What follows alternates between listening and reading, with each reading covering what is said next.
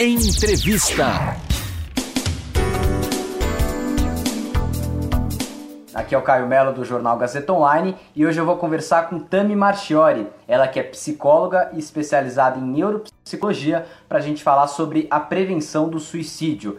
Mês passado a gente teve a campanha Setembro Amarelo, né? mas é uma, um assunto tão importante que evidentemente não está restrito apenas ao mês de setembro. Todo mês é mês de falar desse assunto, de todos os cuidados que a gente deve ter conosco e para com os outros também. Oi, Tami, tudo Olá, tudo jóia? Para a gente já começar a nossa conversa, Tami, tem um estudo que saiu recentemente, né, feito em Michigan, lá nos Estados Unidos, que mostrou que o índice de suicídios cresceu 32% durante a pandemia, no nosso contexto de pandemia. Quais fatores fazem com que a pandemia traga ou agrave esses problemas mentais? É, além do suicídio, né, a gente teve um aumento de depressão, ansiedade, tudo isso decorrente desse isolamento, principalmente, né? Então as pessoas têm menos escapes de prazer. Você dá um exemplo. Uh, você tá estressado, está cansado com a sua família, etc. Você vai no restaurante, vai jantar com os amigos, vai num cinema, vai fazer um exercício na academia. E esses escapes de prazer ficaram muito difíceis de acontecer, né? Daí a gente soma também com questões próprias do ser humano, né, com, a, com o aumento do uso das redes sociais, que tem pesquisas mostra, mostrando também uma diminuição na autoestima e outros fatores, e as pessoas estão usando muito mais do que antes, né? Ou você até usava, mas você ia fazer outra coisa. Tem gente que o dia inteiro, por exemplo, no Instagram, olhando a vida dos outros, a pessoa viajando, fazendo isso e aquilo.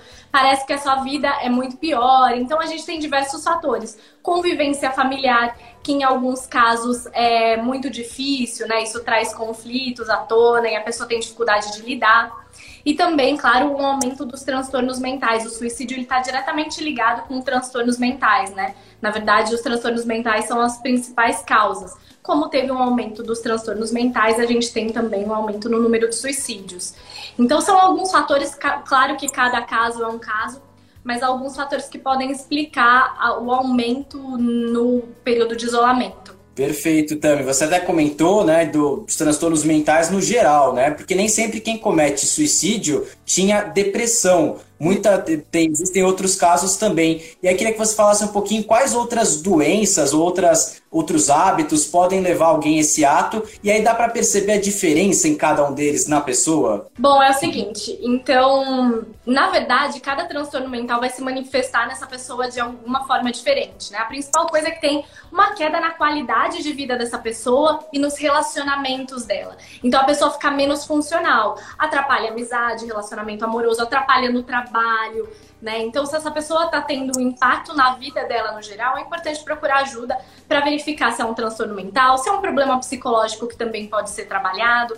Importante dizer que o suicídio, né, parece que a pessoa fez um ato muito pensado e às vezes não é isso. Na maioria das vezes, a pessoa ela comete um ato que na verdade é permanente para um problema que era temporário. Então, essa pessoa, na verdade, ela não tá querendo acabar com a própria vida, ela quer acabar com um problema, com uma situação que ela não tá conseguindo lidar e que ela não consegue ver literalmente uma luz no fim do túnel.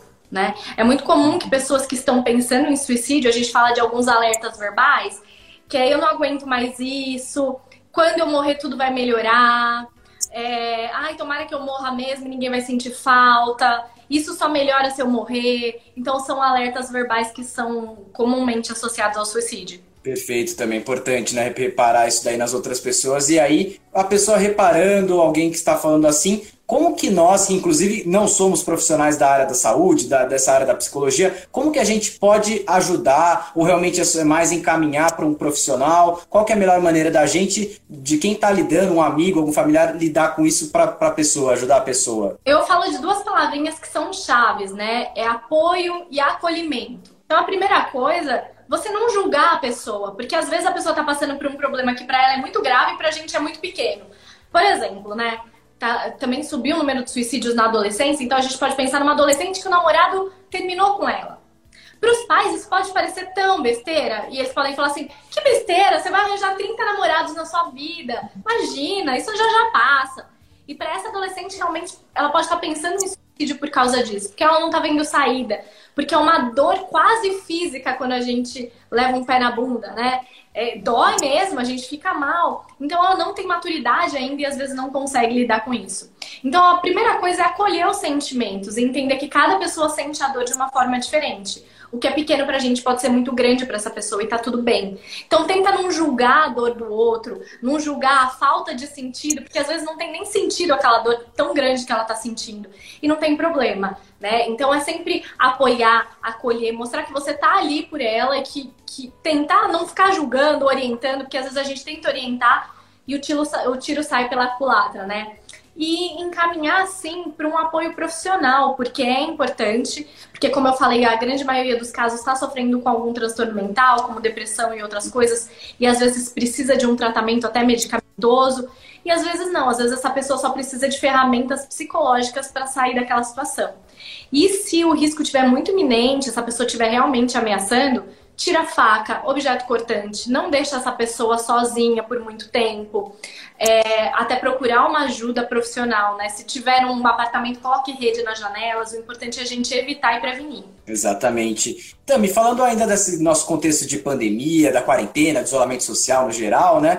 Muitas pessoas têm relatado uma tristeza que vem de repente, aparentemente sem motivo, oscilações no humor no, durante o dia ou durante semanas. Até que ponto isso é normal, vamos dizer assim, ou pode ser realmente uma doença mental se manifestando? Tem como saber, assim, a princípio? É muito difícil a gente avaliar sozinho, né? Mas a primeira coisa que a gente fala é primeiro do prazo, porque a gente sabe que todo mundo tem oscilação de humor. Tem dia que a gente acorda bem, tem dia que a gente acorda mal, tem dia que a gente quer trabalhar e tá motivado, tem dia que a gente quer ficar o dia inteiro no sofá, é normal.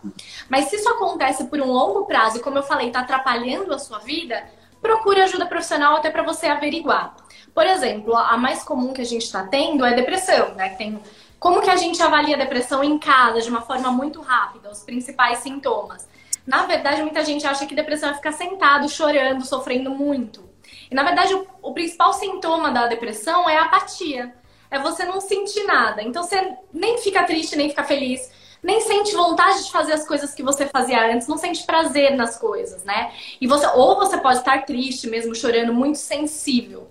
Também acontece na depressão de uma queda na energia, tanto física, então você não tem vontade de fazer as coisas, quanto mental. Você fica mais cansado, com dificuldade de concentração.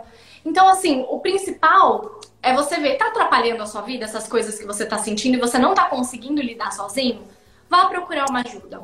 É, com certeza, Tami. Você até já comentou um pouquinho disso, eu queria aprofundar mais. Tem realmente, eu até anotei alguns dados aqui, tem um relatório da OMS que apontou que o suicídio é a segunda maior causa de morte entre os jovens. E tem outra mais recente, agora, uma pesquisa da pandemia, foi uma enquete da Unicef que mostrou que 72% dos adolescentes sentiram necessidade de, de pedir ajuda no que se diz respeito à questão mental, saúde mental, durante a pandemia. Tem alguma explicação para esse fenômeno ser aparentemente tão comum nessa faixa etária, tão comum entre os jovens? As pesquisas estão mostrando alguns fatores, como, por exemplo, uma menor tolerância à frustração do que as gerações antigas. Por exemplo, uh, se na sua época, vou citar o mesmo exemplo, você terminasse com a namorada, a gente descabelava, etc., mas não era tão assim. Agora, qualquer coisa que frustra eles, não qualquer coisa, eu estou generalizando para ter um entendimento melhor, mas assim, eles não conseguem lidar muito bem com frustração. Então tudo parece o fim do mundo. Tudo deixa eles mais doentes. É, tem sim uma, uma grande questão das redes sociais envolvidas nesse aspecto. Tem várias pesquisas mostrando isso agora. Né? Então, assim, primeiro que o excesso de convivência na rede social, então você tem 500 mil amigos, mas quando você tá triste, você brigou com seus pais, você não tem para quem ligar você não tem alguém próximo de convivência real, né? Então tem isso que dissocia muito a questão de uma vida inteira fake, de, de, pessoas, de, de, de, filtros e de tudo isso, né? Então isso baixa a autoestima. É, e na, na, como eu falei, isso também serve para os adolescentes, essa questão de você não conseguir ter escapes de prazer, coisas que você fazia antes, você tá preso em casa com a sua família, remoendo os conteúdos, é, e também tem também essa questão do, das escolas, né, do homeschooling que eles falam. Uhum. Na verdade, tem muitas escolas que estão com uma carga horária muito grande, então esses adolescentes estão com uma pressão muito grande, principalmente se chega perto de época de vestibular. Então é uma mudança. Se você pensar agora nesse momento de isolamento, a gente tem várias ameaças circulando aí que para os adultos já assustam, né? Então, ameaça econômica em qualquer país que você tiver, no Brasil tá ruim, mas tá tudo ruim por aí.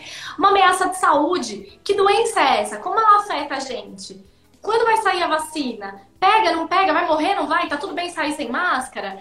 Então, e também uma ameaça social, né? Teve uma mudança muito grande na estrutura. E o ser humano sofre muito, é, no geral, com períodos de adaptação. Principalmente os jovens que. O jovem a gente fala que até 21 anos, mais ou menos, o cérebro não está todo formado. A maturação dele não está completa. Então, eles têm mais dificuldade mesmo para processar algumas coisas, para lidar com algumas coisas, tem menos tolerância, né? Eu ia te perguntar exatamente isso, essa questão social, socioeconômica, né? Na pandemia, muitas pessoas perdem os empregos, ou diminuem, tem o salário diminuído, ou mesmo fica naquela preocupação de será que depois da pandemia, depois que eu me formar, eu vou conseguir ter emprego, eu vou conseguir, é, enfim, ter uma vida bem sucedida, entre aspas. E aí dá para relacionar esses fatores sociais, a pobreza, por exemplo, com o suicídio e as doenças mentais? Dá para observar isso em países mais periféricos, como é o caso do Brasil também, ou não?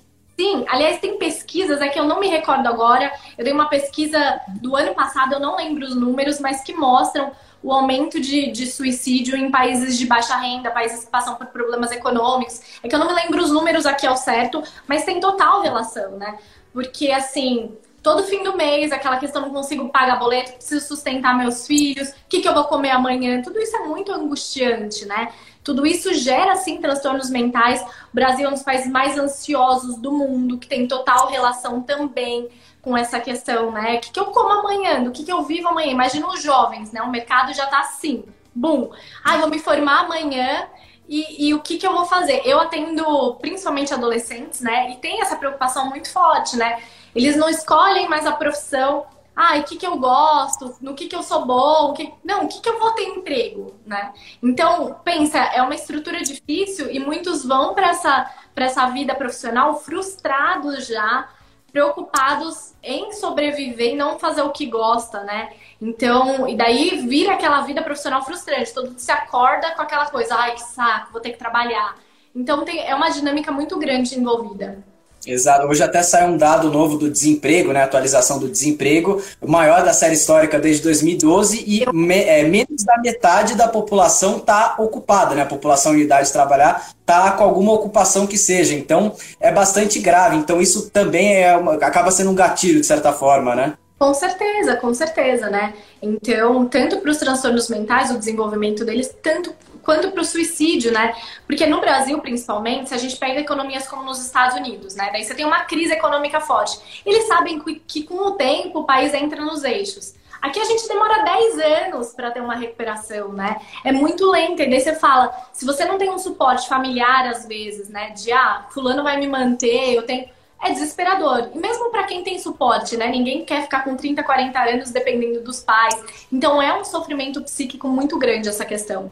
E a gente até falava sobre como ajudar outra pessoa que demonstre algum é, indício de que possa tirar a própria vida ou que esteja mal do ponto de vista da saúde mental. E como que a gente percebe isso em nós mesmos, né? Como que a gente faz para saber o, o, nosso limite entre o normal e, o, e algo que já está nos afetando demais, assim, além do normal? O limite é muito variável de pessoa para pessoa, né? Por isso que eu falo, a gente tem que perceber o quanto o que a gente sente, o quanto que a gente pensa e faz tá atrapalhando a nossa vida. Porque às vezes você não tá nem fazendo nada, mas você tá pensando, tendo pensamentos intrusivos, pensamentos negativos, de uma forma que tá atrapalhando a sua vida, a sua vida amorosa, o seu trabalho, tá atrapalhando a sua qualidade de vida mesmo.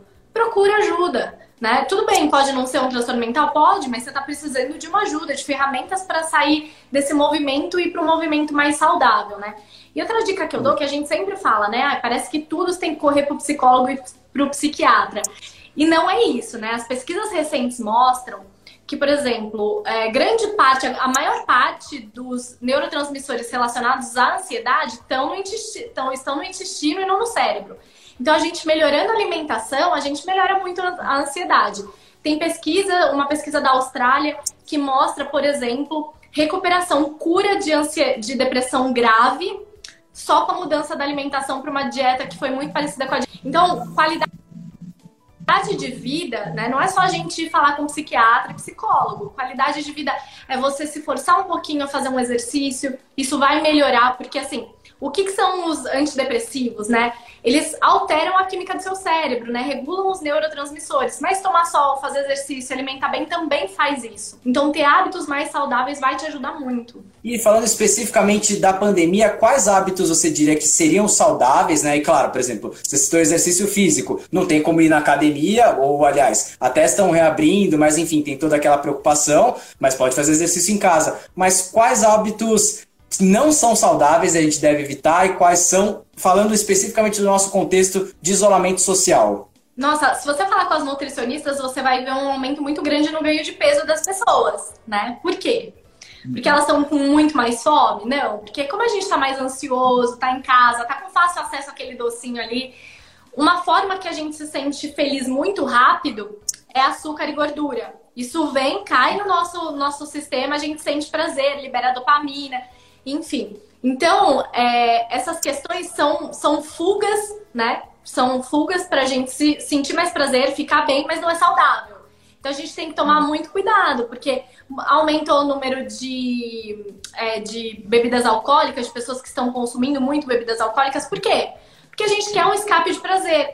E daí, às vezes, a gente vai para esses escapes que pode piorar ainda a situação porque não são saudáveis, né? Então a gente tem que tomar muito cuidado. Claro que é difícil falar. Eu mesmo fazendo laudo aqui em casa comendo chocolate, é super difícil, tô tentando regular agora. É muito mais difícil, por exemplo, para pais. Saíram algumas pesquisas, as pessoas que estão mais sofrendo nessa pandemia são os pais, pais e mães que estão sobrecarregados com criança, dando aula, ainda tem que trabalhar, fazendo funções de casa, principalmente mães. Então é difícil falar, olha, para um período do seu tempo e vai fazer um exercício físico em casa. Eu sei, eu sou mãe de dois meninos, é super difícil, mas a gente tem que tentar ter uma rede de apoio, pedir para o marido, para a mãe, para alguém ajudar e não tentar abraçar o mundo sozinho, porque não dá e a gente fica sobrecarregado. Exatamente. E até você citou das redes sociais que tem aumentado o uso né, durante a pandemia, a gente está em casa, acaba ficando mais no celular, no computador. Tem como fazer um uso saudável das redes sociais?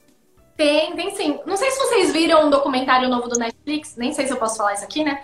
Mas enfim, pode, fala, fala, chama o Dilema das Redes. Sim. E fala como eles projetaram isso para ser viciante no nosso cérebro. E é uhum. é realmente viciante, viciante como sexo, bebida, cigarro, como jogos, é viciante, né? Então a gente tem que tomar muito cuidado porque a gente não tem controle, a gente acha que tem, mas não tem. Então a gente precisa se forçar um pouquinho. Isso está atrapalhando, aumentou agora na pandemia pessoas com insônia e etc. E tem, tá muito relacionado ao uso do celular, televisão, enfim. Então o que, que você faz, né? Qual a dica? Por exemplo, se você dorme com o celular do lado, compre um despertador. É, modele, é, se obrigue a, por exemplo, depois das 6, 7 da noite, você desligar o celular mesmo, deixar ele escondidinho. A produção de melatonina no corpo começa a partir dessa hora, você vai dormir muito melhor. Faça outras coisas, leia um livro, bate papo com alguém. O problema é que tudo que a gente faz está no celular. Nosso despertador, nossa forma de conversar com as pessoas, é, nossa agenda. Então a gente fica o dia inteiro preso nisso. Então, use estratégias para que você não tenha que pegar o celular a todo momento.